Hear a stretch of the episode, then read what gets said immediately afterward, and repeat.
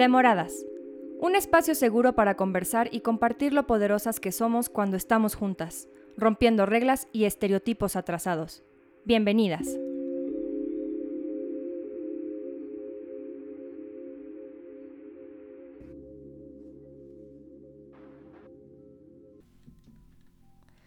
Hola a todas y todos y bienvenidos a un programa más de Demoradas, pero nunca es tarde. El día de hoy me encuentro con dos grandes amigas, María Gómez Rueda y Daniela Bocanegra. María es defensora de los derechos humanos y coordinadora de construcción de comunidad del Ayuntamiento de Zapopan. Y Daniela es politóloga feminista latinoamericana, maestra en estudios de género y directora de derechos humanos y grupos prioritarios del Ayuntamiento de Zapopan. Así que bienvenidas y también me encuentro, por supuesto, con mi coconductora y hermana y amiga Flor. ¿Cómo estás? Muy bien, bienvenidas, bienvenidos y feliz de tener en este episodio a dos grandes amigas. Bienvenidas, chicas. Muchas gracias. Gracias por la invitación. Muchas gracias, chicas. Encantados de estar en Demoradas. Demoradas. Pues el día de hoy nuestro tema es eh, las mujeres juntas, o como decía el dicho que, que nos platicaban nuestras abuelas, o el dicho que conocemos todas, creo, la de mujeres juntas ni difuntas, ¿no? Entonces, eh, ¿qué, opinan sobre este, sobre este tema? Bueno, es algo súper interesante lo que vamos a tratar aquí, pero más que interesante, creo que es una tarea que, que, nos debemos de llevar todas las mujeres hoy, que sea un espacio para que podamos reflexionar acerca de cómo nos estamos relacionando entre nosotras. Y pues lo primero que me gustaría decir es que es una frase que tiene por sentado el patriarcado y que el patriarcado nos echa a pelear a las mujeres. Está ese mito de que las mujeres no podemos ser amigas y realmente como estamos construidas en esas lógicas, pues entonces resulta que sí nos ponen a pelear. Pero cada vez que estamos compitiendo entre nosotras, pues estamos dándole un check al patriarcado. Entonces yo creo que debemos de, de aventarnos a generar una relación distinta. Ser sororas, de lo que estábamos platicando, no es de un día o de conocer la definición de sororidad, que significa ser solidaria, confiar, significa hermandad. Significa que vamos a tener que trabajar todos los días por generar relaciones justas entre nosotras. Sí, justo ayer estábamos platicando eh, con Daniela, hablando de que íbamos a venir al podcast, estábamos haciendo unas cuantas reflexiones. Y pues sí, justo es la tarea que tenemos nosotras el acompañarnos, el estar juntas cuestionándonos cómo cambiar este pues modelo de educativo en el que hemos estado todas y todos, en este sistema patriarcal en el que vivimos en nuestro país, con muchas brechas de desigualdades, con pocas oportunidades para nosotras las mujeres. Y pues justo es pues revolucionario poder estar haciendo equipo con otras mujeres, poder acompañarnos y va a ser la única forma en la que vamos a poder cambiar lo que hoy conocemos como pues como esta eh, realidad, si queremos de verdad luchar en contra de, todas estas reglas sociales que nos afectan a nosotras, que solamente hacen que nosotras tengamos un camino pues más sinuoso, al, solo al simple hecho de nacer como nacer mujeres, pues sí es revolucionario el poder practicar la sororidad, el entenderla, el estar acompañándonos en ese camino, el cuestionarnos cada cosita que vemos y, pues es, lo único que nos va a llevar a poder cambiar esta, esta realidad, ¿no? Ser, ser sororas y acompañarnos. Para mí la sororidad viene acompañada también de un despertar muy grande, de observar esta parte de la que estamos hablando, de que desde niñas nos han enseñado que somos competencia, que, que venimos em, aquí a una ser mejor que la otra, a mm, quitarse ciertas cosas, ciertas personas, a pensar que eh, los celos son definición de, amor y es eh, para mí cuando conocí la sororidad fue un despertar de darme cuenta que todo eso había estado equivocado y que hoy tenemos la oportunidad de cambiar esas cosas y, y las personas que somos mamás como yo, también poder enseñarlo a nuestras niñas desde, desde muy chiquitas y a nuestros niños también. Ahora, ¿Qué pasa cuando hay una sorora, una mujer sorora entre 100? Es que creo que hemos llegado como al punto eh, de reflexión para, para el capítulo, ¿no? Porque mencionabas tú que era un despertar. Y sí, de hecho, el, el significado de, de, este podcast de Demoradas es porque llegamos tarde a deconstruirnos, ¿no? O sea, no lo traemos como en nuestro ADN, como los hombres, que traen como toda esta idea eh, de superioridad. Nosotros no, no tenemos ni siquiera conciencia de, superioridad, pero sí condiciones distintas. Y otra cosa es que el hecho de ser mujer no, no necesariamente significa eh, ser conscientes de nuestro género, ¿no? De todas estas, eh, digamos, de, de, toda la situación que hemos vivido, cómo vivimos de las desigualdades, porque quizá muchas veces lo miramos desde, desde el privilegio también. De la zona de confort. Fíjate que también la sororidad habla de construir una identidad política, que viene muy acompañado de lo que ambas han dicho ahorita, porque el reconocer la sororidad significa que ya despertaste, significa que quieres entrarle a un tema de luchar por, por, tus derechos humanos, como dice María, que te des cuenta de que el camino es muy sinuoso para ti y es sumarte a estar bien con las mujeres.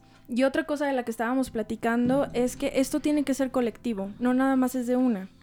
Mientras nos sumemos tú, Flor, María, yo y vamos a ahora sí que engordeciendo nuestras filas, pues ahí es donde vamos a tener el eco que estamos buscando y cómo vamos a lograr cambiar las cosas. Quiero platicarles algo de lo que ayer estábamos platicando antes de dormir. En la catarsis ayer, ¿verdad? En la catarsis de la sororidad. eh, eh, hay un libro que se llama Morder la manzana que escribió Leticia Dolera, que es una actriz española. Yo la verdad lo compré porque me llamó mucho la atención el nombre, nunca pensé que fuera de una actriz española, pero algo que me gusta mucho es que las mujeres desde todos los espacios de los que están están saliendo a decir cosas y encontramos muchos puntos de inflexión, encontramos un montón de historias como la nuestra, pero que se reproducen en todas las esferas sociales, ¿no? Y ayer platicaba con María esto del mito de la mejor amiga. Ella dice como, desde que estamos pequeñitas, una, una mujer una amiga, una niña tiene que ostentar ese título. Y por ahí empezamos a competir. Y empezamos a decir como, ¿quién será mi mejor amiga? ¿A quién le tengo que dar ese nombre? Y la escogemos. Y yo le decía a María, a mí me pasó con mi mejor amiga de la primaria y nos dejamos de hablar. ¿Por qué? Porque decía eh, Leticia de la otra mejor amiga. Entonces dice, ¿qué pasa que cuando conoces a otra chica que también es de tu agrado? Claro. Por, porque ostentaste un título con alguien y desde ahí empezamos como a competir, ¿no?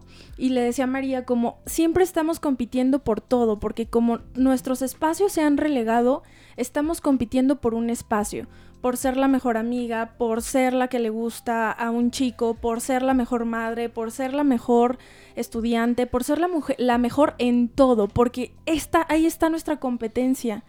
Y eso de la mejor amiga me llamó mucho la atención. Decía, ¿por qué no tener muchas mejores amigas? O sea, ¿por qué desde ahí conflictuarnos? Y ya vemos a nuestra amiga con otra amiga que no conocemos y es como, oh my god, ¿qué estará pasando? La este, perdí, la perdí. La perdí. ¿No? Entonces decía como, eh, las amigas también se despiden. Es, es parecido como al, al pacto matrimonial que también viene del patriarcado, ¿no? Y me gusta mucho como poder hasta ahorita reflexionar, oye, sí es cierto, y siempre decimos como, eh, seleccionamos quiénes son esa, esa mujer, ¿no? Porque además eh, entrando como en esta categoría de mujer que nos va a acompañar y a la que sí le voy a poder contar mis cosas y a la que sí le voy a platicar las violencias más extremas que he sufrido porque a fin de cuentas nos convertimos en eso como en esa contención de a ella sí le puedo contar todo lo que me pasa, con ella sí puedo ser quien soy y entonces ahí como, wow, ¿por qué con las otras no podemos ser quienes somos? Y por el lado contrario, los hombres siempre están juntos, ellos no tienen estas creencias de un solo mejor amigo, o sea, ellos siempre van acompañados a todos lados, claro. siempre van, como dicen, en manada, lo que platicabas también, Dani, que entre ellos se reconocen y aunque no se conozcan, el pacto patriarcal uh -huh. es ese que les hace decir a todos, el más hermano, guapo. Ajá, el Eh, más... eh, y siempre, ¿no te das cuenta que siempre se están complementando? Siempre, eh, pero qué, qué bien te ves, pero qué, qué increíble haces esto, pero como que mucho, mucho elogio todo el tiempo. Y los hombres se sientan y en cinco minutos ya hicieron un negocio. Y en tres minutos están cambiando el mundo. Se en cambio, a ¿no? nosotros nos enseñaron que nos sentamos para criticar a las demás. Exacto. Porque eh, al lado de, de esta, de esto que tú dices, viene un juicio por, por no ser la mejor. Porque si no eres la mejor mamá, según estos estereotipos que nos han dicho, entonces vas a ser juzgada por las otras mamás. Si no eres este, la mejor esposa, entonces serás juzgada por estas otras esposas. Y cuando te sientas, y, existen estas mesas en donde se sientan a, señalar y a tener un juicio tre- tremendo y terrible hacia otras mujeres sin darse cuenta que lo que estás diciendo tú, a la par los hombres se están sentando a crear y a hacer cosas increíbles y a cambiar el mundo a su manera. Sí, a ponerse de acuerdo. el, el pacto, el famoso pacto patriarcal que es subjetivo, que está en todos lados, que lo vemos incluso ayer en el libro que estaba leyendo que me traje de camino para acá. Se llama Hombres, Mujeres, Poder de Almudena Hernando. Y justamente habla de esa subjetividad del patriarcado que la vemos en todos lados, en las películas.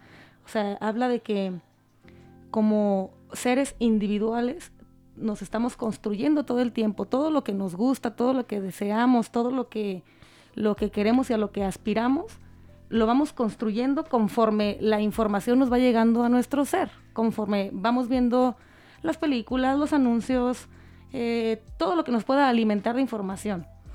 Y, y justo hablaba este libro de cómo en todos lados se alimenta este pacto patriarcal que es subjetivo y hablaba eh, sobre todo del cine, de los productos audiovisuales, que siempre están replicando estereotipos en donde eh, alimentan solamente el, el patriarcado, o sea, que el androcentrismo, que ponen siempre al hombre al centro, de centro. todas las decisiones y nosotras las mujeres somos un complemento nada más, que viene y cuida, que viene y da vida, eh, y no nos ponen como ejes centrales de, pues, del desarrollo de cualquier historia. Claro. De hecho, el libro decía, de- hacía como una metáfora, si, fue, si los extraterrestres vi- bo- solo, solamente quisieran conocer la humanidad en las películas, se sorprenderían cuando lleguen y vean que habemos 50% hombres y 50% mujeres, porque todo el tiempo los productos audiovisuales nos están haciendo, construyendo este, pues reforzando estos estereotipos en donde las mujeres somos solamente quien respalda el complemento. Y bueno, pues habla de la necesidad Somos de la poder intervenir eh, y de poder visibilizar que nosotras también pues, podemos ser auténticas, podemos ser líderes en todos los espacios. O sea, esto habla como solamente del cine y de la subjetividad que vemos en todos lados que, que refuerza el patriarcado. y que al final creo que esta, este luchar, porque luchamos creo que todos los días con, con mil cosas las mujeres, pero por buscar este, estos lugares que ya decían, ¿no? Ser la mejor estudiante, ser la mejor mamá, la mejor amiga, creo que lo hacemos porque creemos de, eh, de manera inconsciente que no solamente ganamos un espacio, sino que también al ganar ese espacio estás siendo visible, ¿no? Sobresales por, por encima de las demás y eso es a lo que nos orilla el patriarcado, porque cuando nacemos, desde que nacemos, eh, ya es como que la mujer nace eh, con, al- con algún defecto, ¿no? O sea, siempre esperar a ese complemento, o a ser mamá, o a que se case para que entonces ya esté bien, supuestamente, o con lo que hemos crecido, o a que termine su carrera, o a que tenga un buen trabajo, pero si vemos, de hecho, y hace algunos días fue noticia, ¿no? Cuando las mujeres logramos algo, incluso se nos visibiliza muchísimo. Con el tema del tenis, ¿no? Cuando decían, nadie ha hecho lo que... ¿Quién fue? Serena, Serena Williams. Williams. Ajá. Eran Y- otras tres tenistas Sí. además de ella. Exacto, entonces aún y cuando vamos eh, y luchamos por estos espacios, pues nos invisibilizan. Porque desde el principio venimos de la costilla de un hombre. Ajá. O sea, un hombre se quitó una costilla para hacer a la mujer. Entonces, desde ahí les debemos. ¿ves? Y desde ahí necesitamos su aprobación. Qué duro. Por eso el libro este de Morder la manzana me encanta, ¿no? Porque es como retar y transformar toda esa cul- cultura que nos han enseñado para para neta sí tener relaciones más justas. Les quiero compartir algunos tips de cómo podemos ser más auroras. Y como les decía, es un trabajo del día a día, ¿no? Y creo que el ser feminista también tiene que reflejarse ahí, o sea, no nada más puedes decir como, sí, ya me chuté el libro y entonces ahí sí estoy de acuerdo con todo lo que dice, pero al momento de que sales a la calle, en la cotidianidad, es, es donde se encarna el feminismo y esto me encanta, ¿no? Entonces, por ejemplo, el primer dato es el mito de la belleza. Decía Blancanieves y su madrastra. Queremos ser la más guapa. Decía, cuando tú sientas que una, cuando te sientas insegura porque crees que una mujer es más guapa que tú, recuerda que la belleza es subjetiva y también hegemónica y refléjate en ella, porque seguro ella también está tratando de cumplir esos estándares inalcanzables que nos plantea la tele, el cine, las revistas. Y que seguramente tampoco está satisfecha, aunque tú la veas perfecta y hermosa. Exacto, por eso decía como, acuérdate que ella también está atravesada por todos esos estándares culturales. Y me encanta esto de la belleza que es hegemónica. También justo platicábamos con Flor el otro día que estábamos comiendo, creo que estamos transitando esta parte donde las mujeres todas somos bellas y estamos aprendiendo a reconocernos. Cómo tenemos nuestros ojos, nuestro cabello, nuestros cuerpos. Y creo que eso es algo que ahí va, ahí va, ahí va permeando, o sea, incluso en el entretenimiento también. La segunda cosa que les quiero compartir, cuando te encuentres juzgando a una mujer por su cuerpo, cuando le digas como, oye, estás demasiado delgada, oye, estás demasiado gorda, oye, qué mal te ves, pero no te cuidas, pero necesitas un tinte de cabello, acuérdate que ahí están atravesados los estereotipos de género y de belleza en el fondo te estás juzgando a ti misma y estás aceptando todos estos estándares y eso me pareció también como... Um, y reproduciéndolos. Reproduciéndolos, ¿no? Y fomentándolos. Al, al decir como, pero seguro tiene mucha celulitis, entonces la reflexión es, no solo estoy juzgando a ella, sino que también a mí y estoy llevándome hacia esos estándares y hacia el mismo sistema del patriarcado. Lo estoy fomentando. Lo estoy fomentando y que además dicen los cuerpos son el último los cuerpos de las mujeres son el último territorio del capitalismo. ¿Por qué? Porque hay ropa para nosotras, porque hay infinidad de tratamientos para nosotras, porque hay maquillaje, porque hay cremas, porque el dermatólogo, porque etc, etc, etc.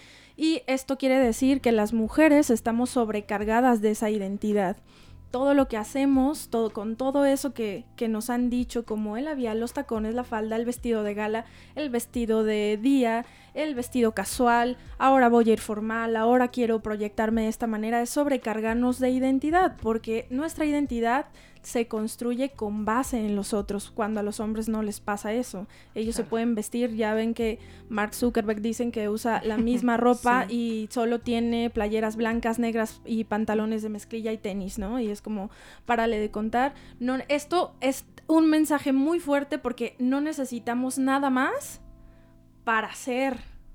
Ese es el mensaje de los hombres. No necesitamos nada más que ser yo. Entonces por eso dicen, no nos juzguemos. El tercer tip, eh, cuando estés en una reunión de trabajo y te des cuenta que están invisibilizando la opinión de la otra, o que nadie le hace caso, porque no sé si se han fijado que muchas veces la interrumpen o siempre está como levantando la manita. Cuando te des cuenta que estás en una reunión de trabajo, que esté sucediendo esto, pues levanta la mano y di como, oye, me encantaría poder conocer tu punto de vista. Esa idea que dijiste, me encantaría que la desarrollaras. Y entonces, bueno, nosotras al dar esa voz a ella, estamos reforzando la voz de todas. Claro. Sí, y que creo que eh, justamente en estos espacios eh, laborales es donde también vemos más eh, oprimida a la mujer, ¿no? Aunque hemos avanzado, creo que todavía falta muchísimo hay, un experimento social que dice que en las juntas eh, laborales y de trabajo, los hombres hablan ocho veces más que una mujer. Entonces creo que ahí demuestra un poco lo, que acabas de decir y que cuando ven a una mujer en una reunión, no importa el grado de estudio que tenga, el puesto que tenga, siempre los hombres le dicen, oye, pues como tú eres mujer, te toca la minuta. O sea, como al servicio de los demás. Exacto. No, o el otro día yo escuchaba a una amiga que me decía que su hermano tiene un superpuesto en un banco y que le habían pedido que tenía que tener en el equipo mujeres. Pero que, y eso me lo dijo mi amiga, pero que no habían mujeres capaces de hacer el trabajo de esos hombres. Y yo me, de veras, yo me quedé Wow, en shock, sí. porque es, es justo esto es lo que estamos hablando, es esto lo que tenemos que romper, es que hay millones de mujeres capaces, todas somos capaces de tantas cosas, pero de nuevo, muy difícil. Sí. Entonces es empezar, y como lo dijiste, yo también empiezo a ver pequeños cambios, muy pequeños, Dani, la verdad. O sea, sí, sí, sí, sí los veo, pero siento que de veras eh, falta muchísimo. Es esta parte de, de, de, de verdad romper con, con el patriarcado y empezar a construir algo lindo, ¿no? Y eso también lo vas a ver con, con tus hijes, ¿no? O sea, creo que ahí es donde cuando normalizamos eso en las nuevas generaciones, y todo se hace mucho más simple. Sin embargo, la cuestión es que con nuestras amigas, con todas las mujeres que se nos atraviesen, no solo que sean nuestras amigas, empezar a implementar estos pasos. Otro de los pasos es que sufrimos innumerables violencias y vamos con nuestra amiga y le decimos como, oye, me está pasando esto con mi novio, me está pasando esto con mi esposo. El otro día me gritó en el pasillo y no supe qué hacer, nunca lo había hecho. Es no juzgarla y decirle que no está sola. Eso es lo que nos toca a las mujeres, porque luego caemos en esta trampa de te dije, qué tonta estás, mira nada más, este, solo, solo tú no te das cuenta de la situación por la que estás pasando. Y recuerden que todo el tiempo nos han dicho que somos la otredad, que no valemos, que la violencia es normal. Entonces, qué difícil para nosotras poder cambiar el chip. Y si nosotras mismas seguimos replicando y juzgándonos entre nosotras, pues nunca vamos a romper, ¿no?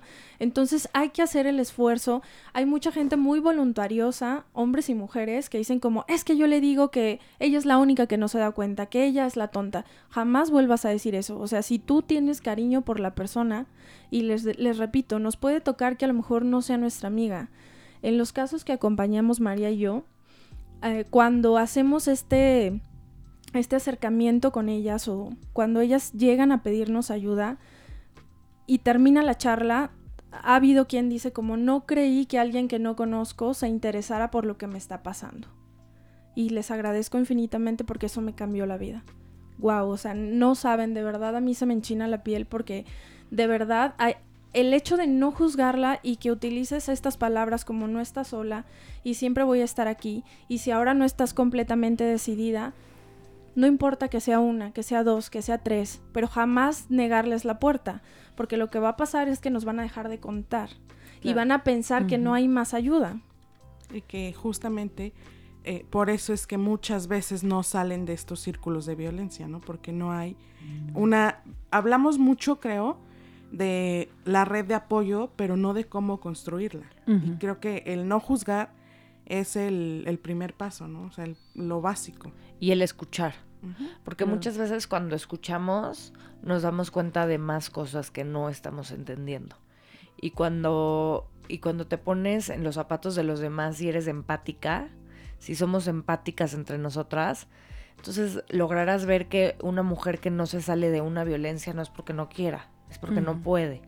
Es distinto. Entonces, estoy de acuerdo. Cuando una mujer no está lista y no puede salir de una violencia, simplemente hay que acompañarla, papacharla y decirle, aquí está, aquí estoy.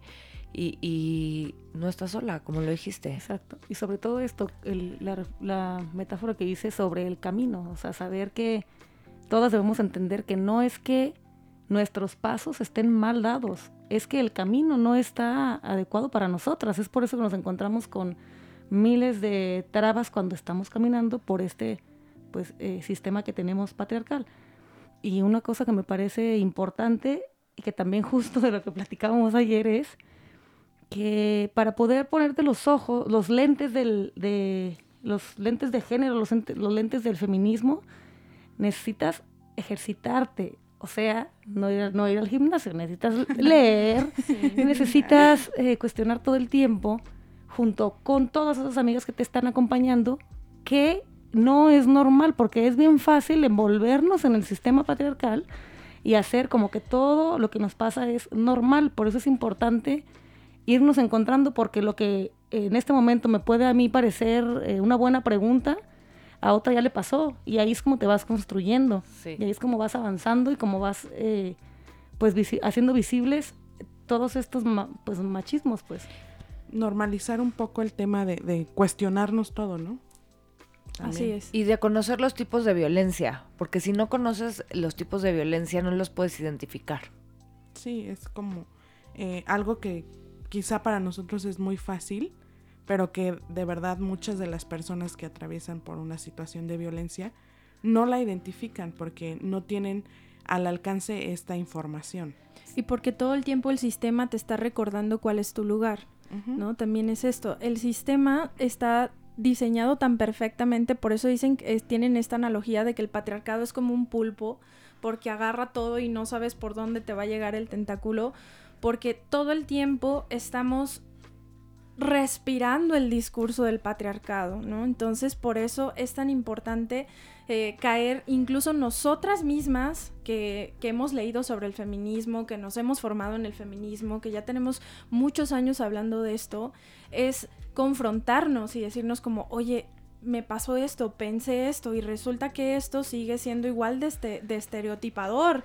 Pero Sí. como le dije a María, yo le dije, pero hay que hablarlo porque si no lo hablamos no Es vamos terapéutico. a no vamos a pasar Sí. el chip, o sea, esto que estamos hablando es decir como no estamos completamente deconstruidas, por eso la sororidad, el afidamento que también es como le llamaron las italianas, el confiarnos, el poder reconocernos en los ojos de la otra es diario, diario, diario, diario. Mucho ejercicio, como Mucho es como, ejercicio. como una sí. medicina, Sí. de verdad. Y el hablar así lo es. Yo a Flor, eh, Flor y yo nos hablamos mucho todo el tiempo justamente por esto, porque de pronto yo me doy cuenta de cosas, o ella se da cuenta de cosas y es como, ¡Ah!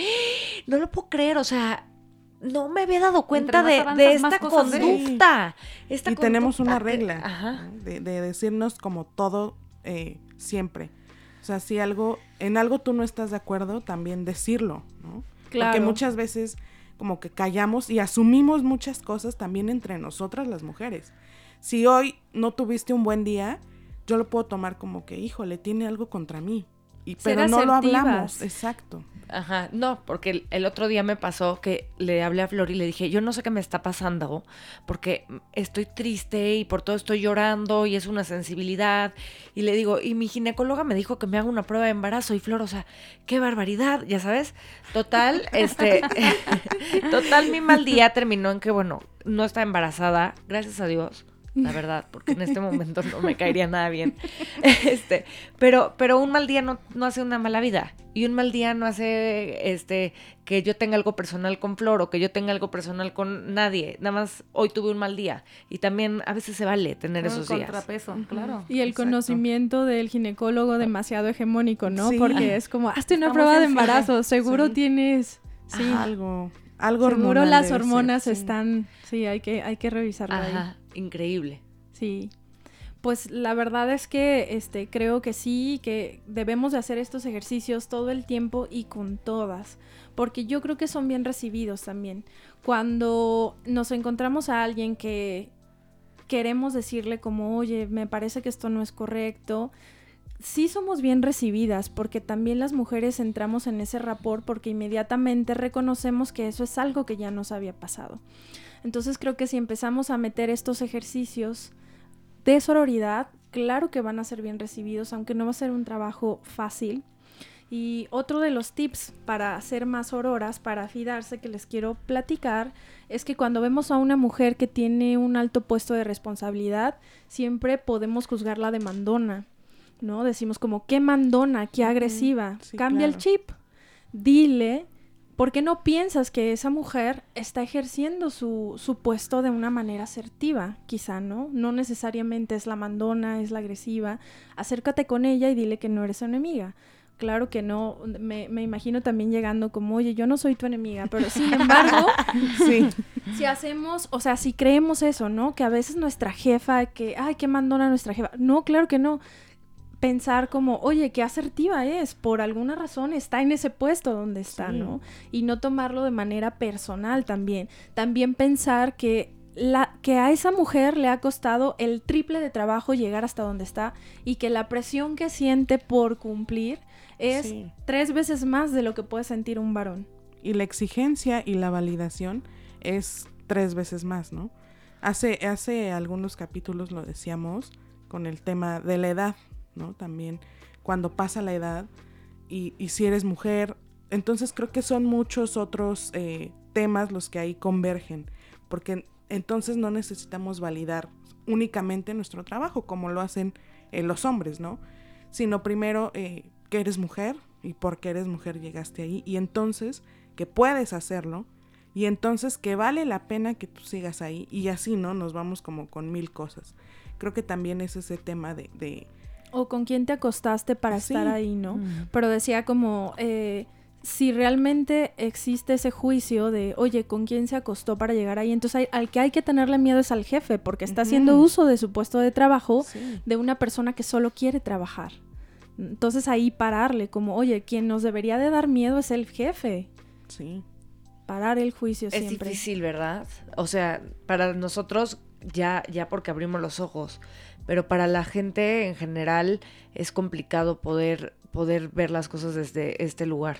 Y ojalá que cada vez seamos más los que estamos caminando por acá. A mí me pasa mucho con, con las mamás. Y me cuesta mucho trabajo y hasta me pongo de muy mal humor.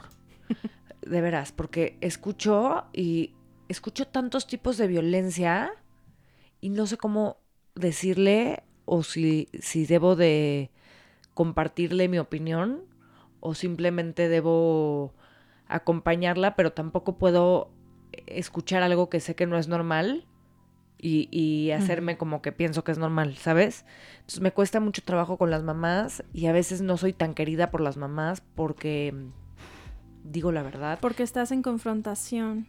Sí, por ejemplo, una, una mamá el otro día empieza a contar que el esposo se acaba de comprar, pero una lancha, pero un barco, no sé qué. Y que, pero que ella se quería comprar una crema, pero a, ella le dan mil pesos a la semana, pero la crema costaba mil quinientos, ¿se cuenta? Y yo le dije, es que eso se llama violencia económica. ¿Cómo violencia económica? Y como que le empecé a explicar un poquito y fue como rechazo, ¿sabes? Sí, y, como no, a mí no me pasa eso, ¿no? duro. O sea, como que, ¿qué consejo me podrían dar a mí para, para mí que convivo con tantas personas que aún no conocen el feminismo? Yo creo, Susi, que ya lo dijiste tú, es acompañarlas. Y creo que también es, para las mujeres es muy fuerte que nos digan que eso que creemos que está bien no está bien, porque además nos esforzamos por estar, por ganarnos el lugar otra vez. Y entonces si alguien viene y dice como, oye, tú estás siendo víctima de violencia, la neta, esto que te está pasando no es normal, claro que te vas a quedar en shock y vas a rechazar, porque no nos gusta vernos en esa pared de las violencias y porque creemos tener cierto estatus social, porque también esto, el género, recuerden que siempre está atravesado por la edad, la raza, la clase, ¿no? Y eso añadimos como un montón, la orientación sexual, un montón de variables. Entonces, no es sencillo para nosotras darnos cuenta que eso que nos está pasando no está chido.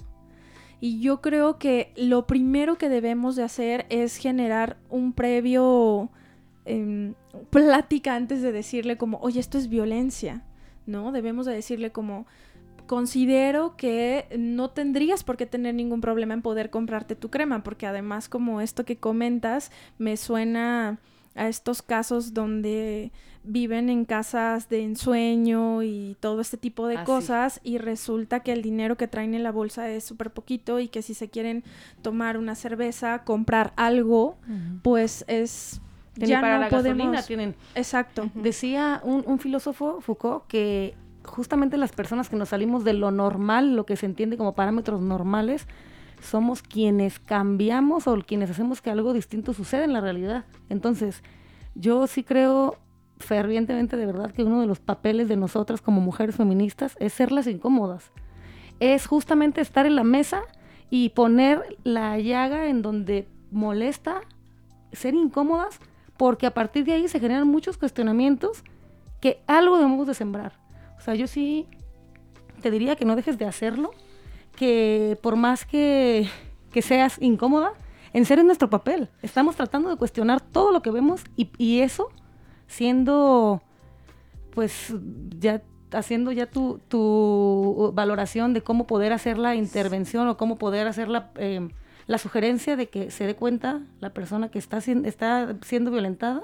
Que lo identifique. Está, o sea, nuestro papel es sembrar la semilla, ojalá que florezca, pero con que cambiemos nuestra vida y, tratemos de hacer que las demás cambien. O logres en esa persona que, no sé, en ese momento quizá no lo va a hacer, pero que en unos días se va a seguir cuestionando y va a decir, híjole, creo que sí, o, de verdad estará pasando. Y después te van a buscar. No, de hecho sí, ella tiempo después, como siete meses después, me buscó que si podíamos ir a desayunar.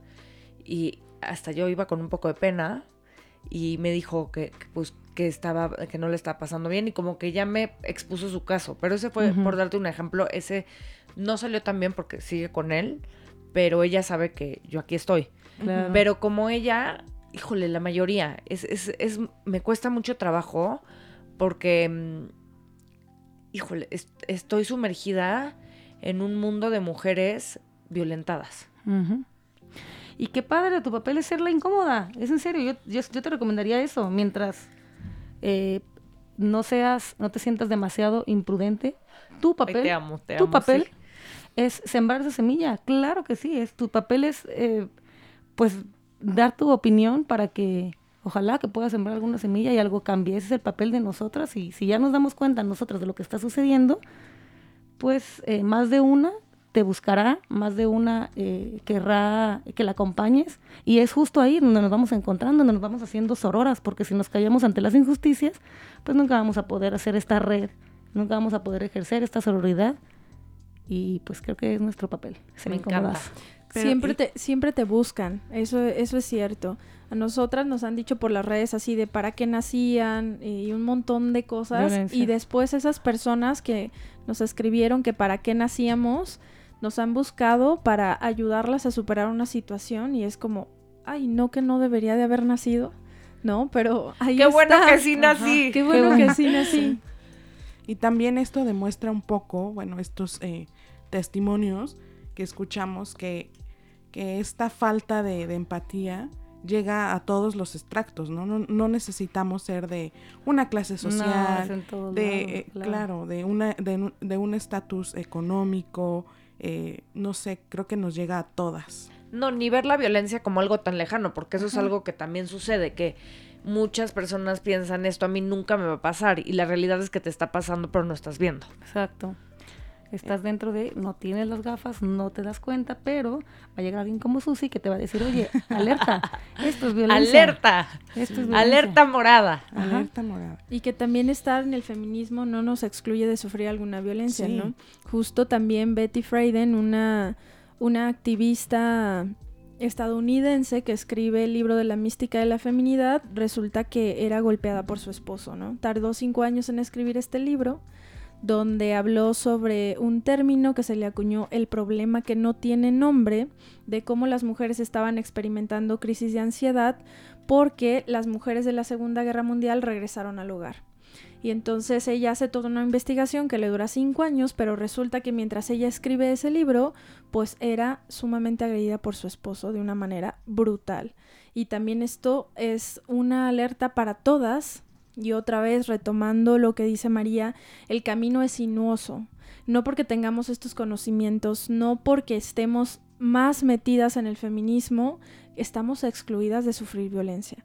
Y creo que eso todavía lo que nos dice es que el problema es muy grave, muy, muy, muy grave, porque imagínate para nosotras que podemos detectar, que podemos identificar y aún así somos víctimas de la violencia para las que no, no normalizan, no conocen, no tienen ninguna amiga que les pueda dar algún consejo de este tipo, pues es todavía una ceguera mucho mayor. No, estoy de acuerdo. Oigan, y pues entonces... Sigue haciéndolo, sigue haciéndolo. entonces, retomando y, resumiendo, eh, les voy a hacer una pregunta y ya ustedes me dicen qué, qué piensan. Las mujeres podemos ser amigas entonces o una mujer siempre va a ser la enemiga de otra mujer. Claro que sí podemos ser amigas. Podemos ser mucho más que amigas. Lo que nos invita a la sororidad y el afidamento es reconocernos en los ojos de la otra. Es, es justo vernos ahí y afianzar esa relación entre nosotras. Creo que si nosotras logramos unirnos, pues el patriarcado se va a caer, ¿no? Se va a caer. Juntas somos el futuro, claro que sí. Nos necesitamos juntas y poderosas, porque aunque parecen pequeños los cambios que hemos logrado con el feminismo, aunque en la Constitución y en todas las, las leyes está escrito que somos iguales ante la ley, hombres y mujeres, bla, bla, bla, bla, bla, bla, bla, son puros cuentos. Todas las libertades que hoy tenemos, las libertades que hoy tienen tus hijas, Susi, tu hija, la que tiene mi sobrina, las que nosotras hemos encontrado, todas han sido, las hemos conseguido con base en nuestras luchas. Si queremos hacer que se caiga un discurso tan poderoso y tan eh, un sistema tan subjetivo como es el patriarcado, necesitamos contrarrestarlo con otro discurso poderoso como lo es el, el feminismo, las mujeres, la sororidad. Y pues claro que podemos ser mujeres y juntas vamos a poder lograr todo lo que nos propongamos siempre siempre teniendo en cuenta que todo lo que hagamos hoy nosotras lo vamos lo estamos haciendo para que las nuevas generaciones puedan encontrar pues sociedades más igualitarias. Sí, y hace un momento yo comentaba que, que, siento que falta mucho. Ahora, también sé que se ha hecho mucho. Para empezar, todo lo que hoy estamos aquí compartiendo, el que estemos platicando con una libertad de expresión, es un, paso gigante, ¿no? Yo creo. También es una conquista que Así es. Que, una, una batalla ganada. Pero, pero también estoy segura que si estamos aquí hoy es para seguir abriendo caminos y para seguir luchando por nuestros derechos, para poder tener piso parejo, que al final es lo que creo que todas queremos y exigimos para, para nosotras, para nuestras hijas, para nuestro futuro. Así es. Y les vamos a hacer unas preguntas rápidas. Primero a María, pero cierra los ojos, te voy a decir este unas palabras y tú vas a decir lo primero que te venga a la mente. Así que relájate. Ay, sí. Zapopan. Derechos humanos. Participación ciudadana. Muy importante. Niñez. El presente. Colores. Morado. Causas. Igualdad. Ahora para ti, Dani, tú también relájate. Aquí dile que venga toda la información. Intuición. Lo primero que se te venga a la mente. Hermandad. Sororidad, afidamento, confiar. Oportunidad. Luchar por la igualdad. Familia. Diversa. Equipo. Juntas somos más fuertes. Eso completamente. Sí, yo creo que eh, es muy importante esto que, mencionábamos y decir también que la sororidad, aunque últimamente lo, hemos estado escuchando y lo escuchamos por todos lados, va más allá de un discurso eh, político, ¿no? Sino yo me quedo como con este tema que, mencionábamos al principio, como una tarea de todos los días más que un eh, simple discurso político. Tenemos aquí nuestra última sección para despedirnos, que se llama Acá entre nos. Entonces, algo que nos quieran compartir, que crean que este es el espacio eh, ideal para hacerlo, para las personas que, nos están escuchando. O me gustaría decirle sobre todo a las mujeres que nos están escuchando que le pierdan el miedo al cuestionarse, que le pierdan el miedo a, buscar esas respuestas, que no se conformen, que si sienten que algo está mal es porque está mal y hay que, hay que cambiarlo. Eso es lo que te mueve, lo que en lo personal me ha movido a seguir leyendo, a seguir investigando, a seguir eh, encontrando personas como lo son ustedes, que estamos viviendo en distintas ciudades, pero bien decía Catalina Ruiz Navarro en su libro Las mujeres que luchan se encuentran y pues eso, que pierdan el miedo, que aquí vamos a estar para acompañarlas, para compartir esas vivencias que ya hemos, eh, el camino que ya hemos recorrido y pues que no se conformen. De verdad, si está, si sienten que algo está mal, es porque está mal, que no, que no las convenzan. ¿Y tú, Dani? Yo creo que también perder el miedo a, a nosotras mismas, ¿no? Yo les invitaría a confiar en sí mismas, voy a, decir un poquito de, lo que, ha tratado este programa, pero creo que el feminismo también te abre caminos con las otras. Y ha sido, y ha sido una bandera muy bonita la manera eh, de encontrarnos, de conocernos, de coincidir. Entonces también ahorita que me preguntaban sobre la intuición, yo creo mucho en la intuición, creo que deben de seguir la intuición. Y cuando no sabemos nada, absolutamente nada del tema, pero tenemos una idea que no nos hace clic, ahí puede ser un espacio para saltar el muro. Y de ahí creo que pueden venirse, como, dicen, ¿no? La vida que quieres está después del muro. Entonces, sáltenlo, confíen en sí mismas. También el confiar en nosotras es un pacto para romper el patriarcado. Y yo me iría con una frase final que sería, rompamos el pacto. Y demos todos estos tips, rompámoslo, porque cada vez que lo hagamos, estamos dando un pasito a donde queremos llegar. Y amarnos definitivamente entre nosotras es totalmente revolucionario, ¿no?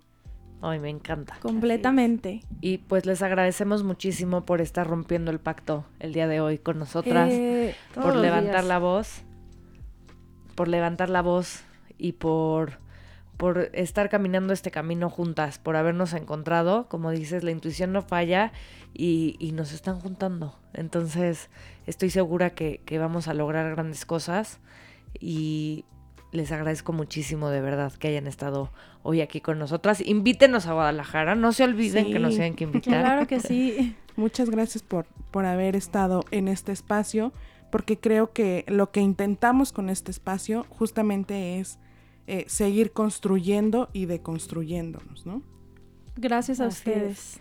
Gracias a ustedes. La siguiente semana nos vemos en Guadalajara. En Zapopan, la ciudad de las niñas y los niños. Ah, ¿verdad? Ay, me encanta. Sí, claro que sí. Y, y sí, este, por favor, nada más, antes de irnos, compártanos sus redes.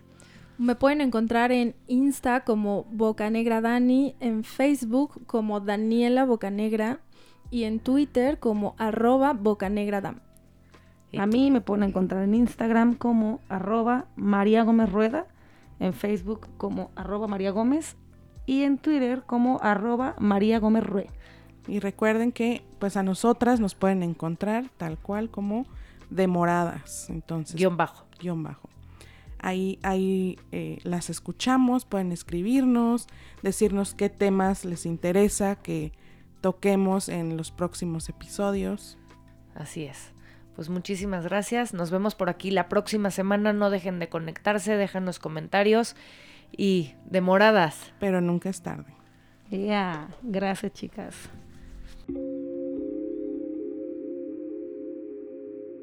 Demoradas, porque nunca es tarde para saber que juntas somos más fuertes. Nos escuchamos la próxima semana.